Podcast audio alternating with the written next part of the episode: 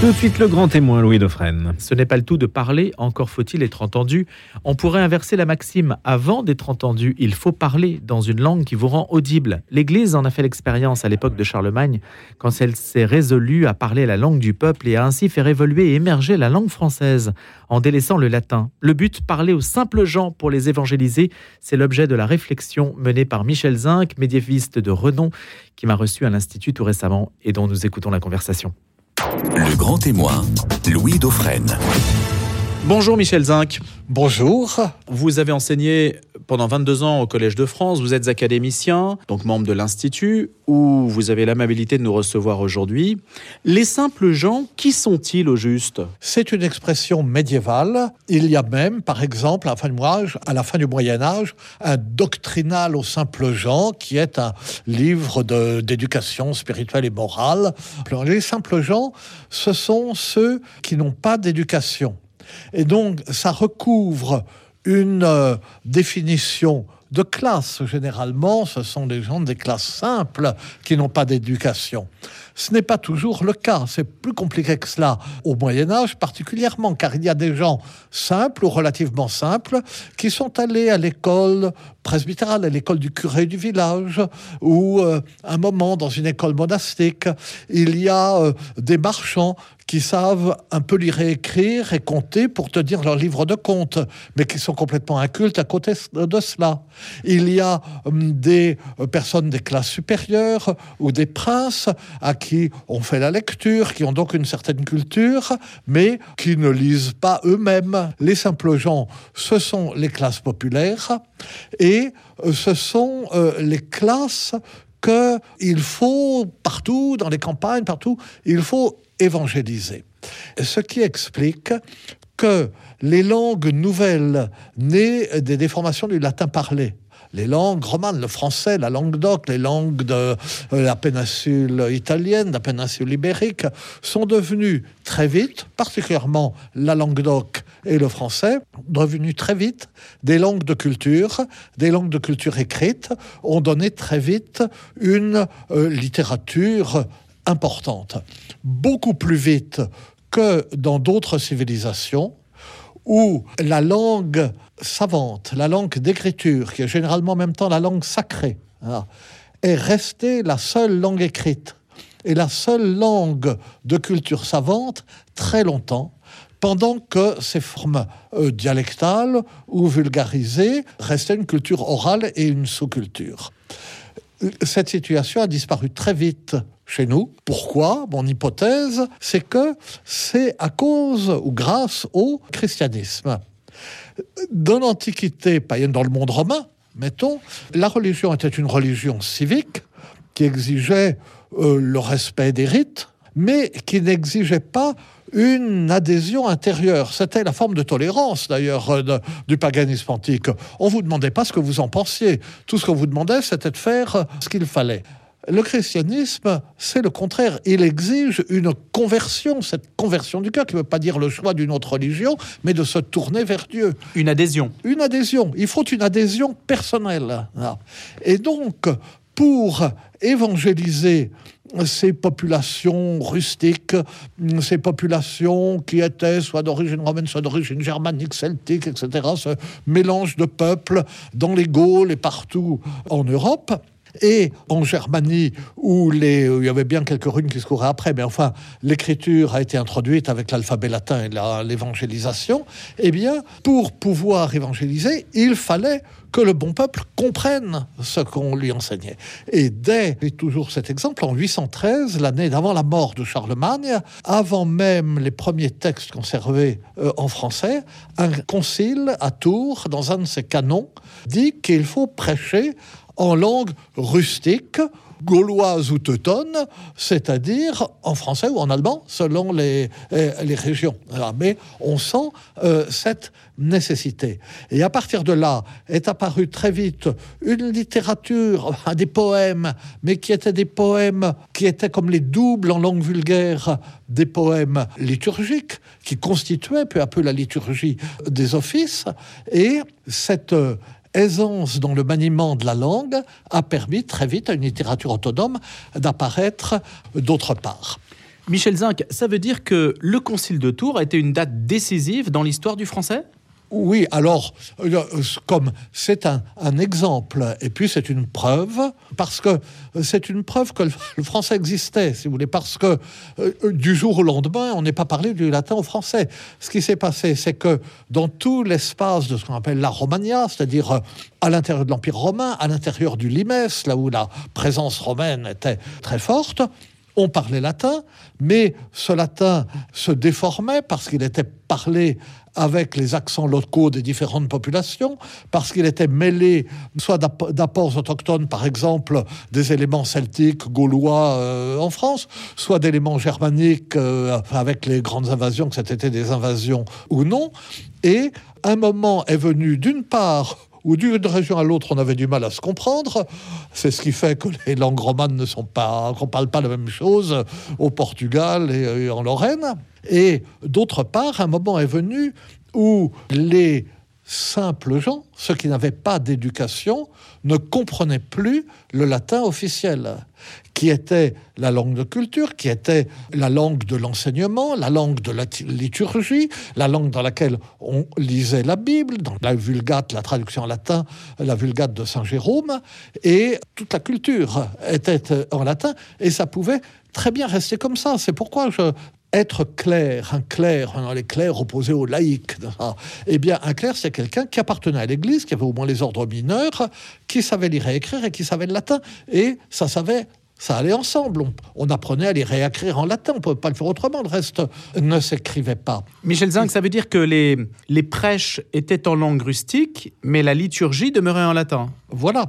Et la difficulté était là, parce que les clercs devaient prêcher dans une langue qui était la langue quotidienne, mais qui ne leur était pas forcément familière. Et ils avaient l'habitude de parler latin pour traiter de tout ce qui touchait aux questions religieuses, intellectuelles, morales.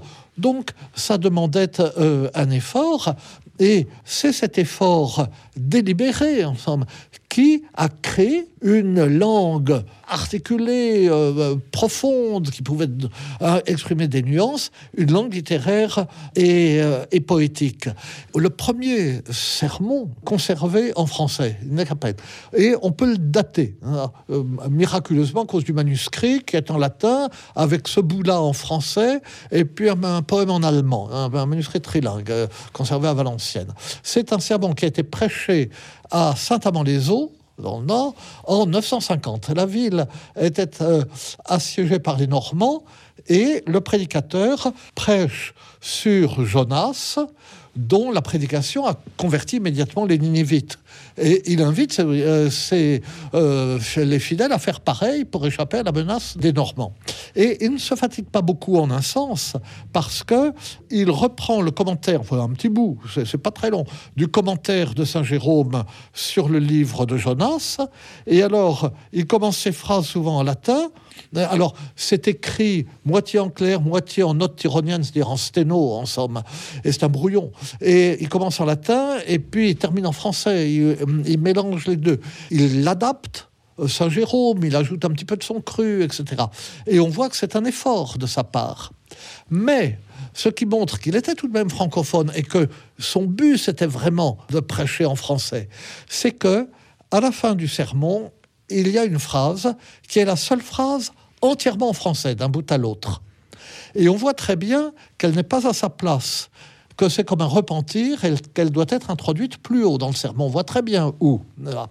Et cette phrase développe quelque chose que Saint Jérôme dit en passant, un peu comme une évidence. Elle traite de la conversion ultime des Juifs. L'idée de l'Église, c'est que le retour du Christ ne pouvait arriver que lorsque le dernier juif se serait convaincu que les juifs seraient tous convertis. Pourquoi? À cause de la promesse faite à Abraham. Euh, Dieu ne Les hommes peuvent être infidèles, mais Dieu, lui, est fidèle à sa promesse. Il a fait cette promesse à Abraham, il la tiendra. On voit donc cet effort pour prêcher en français, cette familiarité déjà avec le français, ces préoccupations personnelles qui apparaissent dans ce texte très tôt.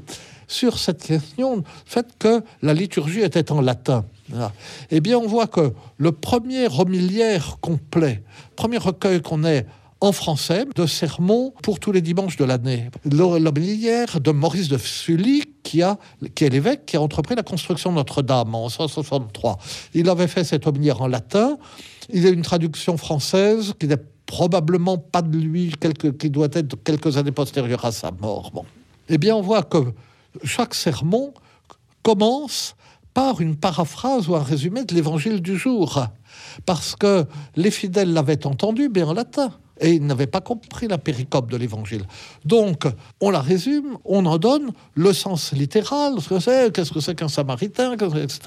Ensuite, on donne le sens allégorique, qu'appelle souvent la, la parabole quand c'en est une, et puis le sens on disait le sens moral, voilà, et quelquefois le sens eschatologique, selon la division de la méthode d'exégèse qui avait été inventée par euh, Origène dans les premiers temps de l'Église et qui était là utilisée pour s'adresser au peuple. Michel Zin, qui a sermon et serment, il y a en 842 les serments de Strasbourg qui sont considérés comme le premier acte, l'acte de naissance de la langue française. Comment relier cette évolution-là à celle de l'Église? Oui, alors, les serments de Strasbourg ont été prêtés en 842. Donc c'est très ancien, mais le concile de Tours, quelques décennies plus tôt, montre effectivement que ces langues existaient déjà. Alors c'est le seul texte, c'est le plus ancien texte conservé, et c'est le seul parmi les euh, premiers textes conservés jusqu'à la fin du XIe siècle qui ne soit pas un texte religieux. C'est un texte politique. Il figure le texte allemand et le texte français, le serment prêté par les deux frères, le roi de France, en somme Charles le Chauve et son frère Louis le Germanique. Tout cela est conservé dans une chronique de l'époque, est la chronique composée par Nitar. Nitar était euh, donc le cousin de Charles Chaux et en même temps son chef d'état-major, euh, en somme, et son premier ministre. Et donc il, il suivait les événements de près. Et euh, ce scrupule d'avoir conservé la lettre même des textes dans la langue où ils avaient été, les serments avaient été prêtés est un scrupule, enfin, un scrupule ou une précaution d'hommes politiques ou de diplomates. C'était des serments. Voir s'ils ont été respectés, il faut avoir la lettre. Pour Louis le Germanique, c'était du haut-allemand. Haut-allemand n'indique pas l'ancienneté, mais la, la catégorie d'allemand. Il y a du haut-allemand et du bas-allemand, très ancien haut-allemand. Et pour le français, on a discuté pour savoir de quelle région il était. Mais ce qui se passe, c'est que Nittard n'avait aucun modèle de graphie pour le français. Ça ne s'écrivait pas. Donc, il écrivait, lui qui était fort cultivé, qui écrivait un latin parfait, écrivait le français comme un analphabète, uniquement à l'oreille. Donc, euh, ça correspond plus ou moins à la prononciation et comment les lettres se prononçaient-elles. Enfin, bon, ça, il y a toutes sortes de, difficultés qui, qui, se posent ailleurs. Donc, c'est un cas particulier, mais qui montre euh, cette. Euh, bon, l'allemand existait, préexistait naturellement euh, aux, aux, langues romanes, puisqu'il est indépendant du latin, mais pour les langues romanes, comment, comment les choses évoluaient? Michel Zinc, est-ce que on a pu mesurer l'efficacité du fait que l'Église s'adressa aux simples gens dans leur langue alors, ce qu'on voit, c'est que l'évangélisation s'est faite assez rapidement, que dans les pays de langue elle n'a pas, ne s'est pas heurté à une véritable résidence. Puis c'était après Constantin, tout à fait. De toute façon, ils n'avaient pas le choix. Mais on voit que au Moyen Âge, l'Église est le seul ascenseur social qui marche. Maurice de Sully, évêque de Paris, euh, dont je viens de parler, était le fils d'un paysan, d'un bûcheron probablement, peut-être un cerf, même pas un paysan libre, de l'abbaye de Fleury. Aujourd'hui, ça me doit sur Loire, la grande abbaye bénédictine de Fleury. Et bon, bah, le petit Maurice euh, était doué, il est allé à l'école chez les moines, puis euh, est entré chez moines, puis, euh, puis il a fini évêque de Paris. Et ce n'est pas du tout un exemple unique. Et donc, cette éducation euh, donnée aux classes simples de la société par l'instruction qu'apportait l'Église, par la prédication qu'ils entendaient dimanche après dimanche. Eh bien, euh, c'est quelque chose qui, intellectuellement et spirituellement, si je puis dire, a eu un rôle euh, important, euh, réel. Deux choses. D'une part, on voit jusqu'à la fin du Moyen Âge ce que cela représente de s'adresser à des gens qui n'ont pas vraiment d'éducation. Par exemple, Jean Gerson, chancelier de l'Université de Paris à la charnière du XIVe et du XVe siècle, il a tout de suite reconnu euh, l'importance de Jeanne d'Arc et la vocation de Jeanne d'Arc, et du coup il a dû s'exiler à Lyon, où il est mort parce que Paris était aux mains des Bourguignons. Jean Gerson était fils de, de paysans, peut-être de paysans riches, enfin, on peut pas savoir. Enfin bon, il n'était pas de haute naissance. Il avait plusieurs sœurs qui ne se sont pas mariées. Il a écrit pour elles une sorte de, de règles privées, en somme, de, de règles de vie et de règles religieuses. Et il a écrit des traités de spiritualité, quelquefois exigeants à tous égards, en français, en prenant soin de euh, s'adresser à des gens qui n'avaient pas de culture comme la montagne de contemplation. Ou encore, un grand personnage de l'Église, Jacques de Vitry, écrit des sermons vulgaires, dit-il, sermones vulgares, et il y a un long prologue où il explique comment il faut prêcher aux simples gens et comment il faut introduire des anecdotes, les exemples, il enseigne beaucoup, pour rendre le sermon plus vivant. Une précision sur les simples gens que j'aurais dû donner dès le départ. Il y a évidemment une ambiguïté dans le mot simple. Parce que le mot simple peut être péjoratif. Ça peut être simplicité d'esprit, ça peut être qu'on est bête. Mais en même temps, du point de vue du christianisme, la simplicité est une qualité éminente. Le Christ dit, je te remercie, euh, créature du ciel et de la terre, d'avoir caché ces choses aux sages et aux habiles et de les avoir révélées aux tout petits. Il y a une sagesse de la simplicité qui est essentielle dans le, christianisme et qui va avec la pauvreté chrétienne, qui va avec la folie du fou de Dieu, qui se dépouille de tout, qui renonce aux valeurs du monde, euh, qui accepte qu'on se moque de lui par amour de Dieu. Tout cela est mêlé et tout cela fait qu'il y a dans l'Église une contradiction et une mauvaise conscience qui fait sa richesse. Parce que l'Église, bon, a le devoir d'évangéliser. Donc elle doit manifester son existence, d'une certaine façon, sa force, sa puissance, sa grandeur. Et l'Église est effectivement glorieuse, puissante, etc. au Moyen Âge, riche. Mais en même temps, on sait bien que pour aller au ciel, il faut être pauvre, hein. il faut être un simple. Et à l'intérieur même de l'Église, les mouvements, les moines, il y a sans arrêt, à partir du XIe siècle, des réformes monastiques pour aller dans le sens d'un retour à la pauvreté évangélique. Les clunisiens, les bénédictins sont riches, alors il y a euh, les, enfin, du côté de la règle de Saint-Augustin, les prémontrés de Saint-Norbert et les chartreux de Saint-Bruno, et sur les cisterciens de Robert de Molem et de Saint-Bernard de Clairvaux.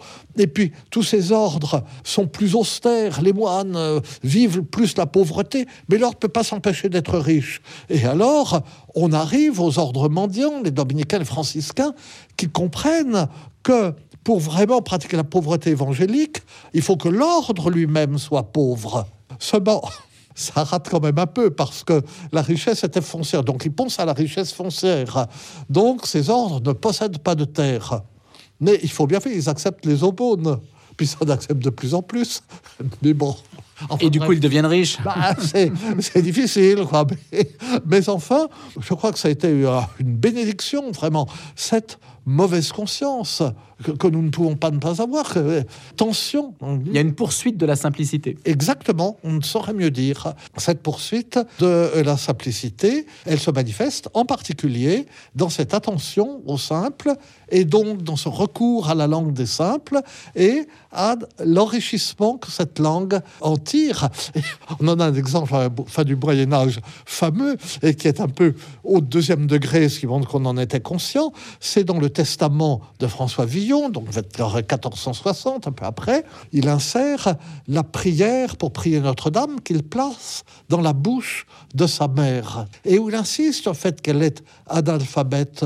Femme je suis, pauvrette et ancienne, qui rien ne sait, on que lettre ne lut. Je n'ai jamais pu lire les lettres. Au moutier, à l'église voix, dont suis paroissienne, paradis peint, où son harpes et luttes, et un enfer où damnés sont bouillus, n'est-ce pas L'un me fait peur, l'autre lié, etc.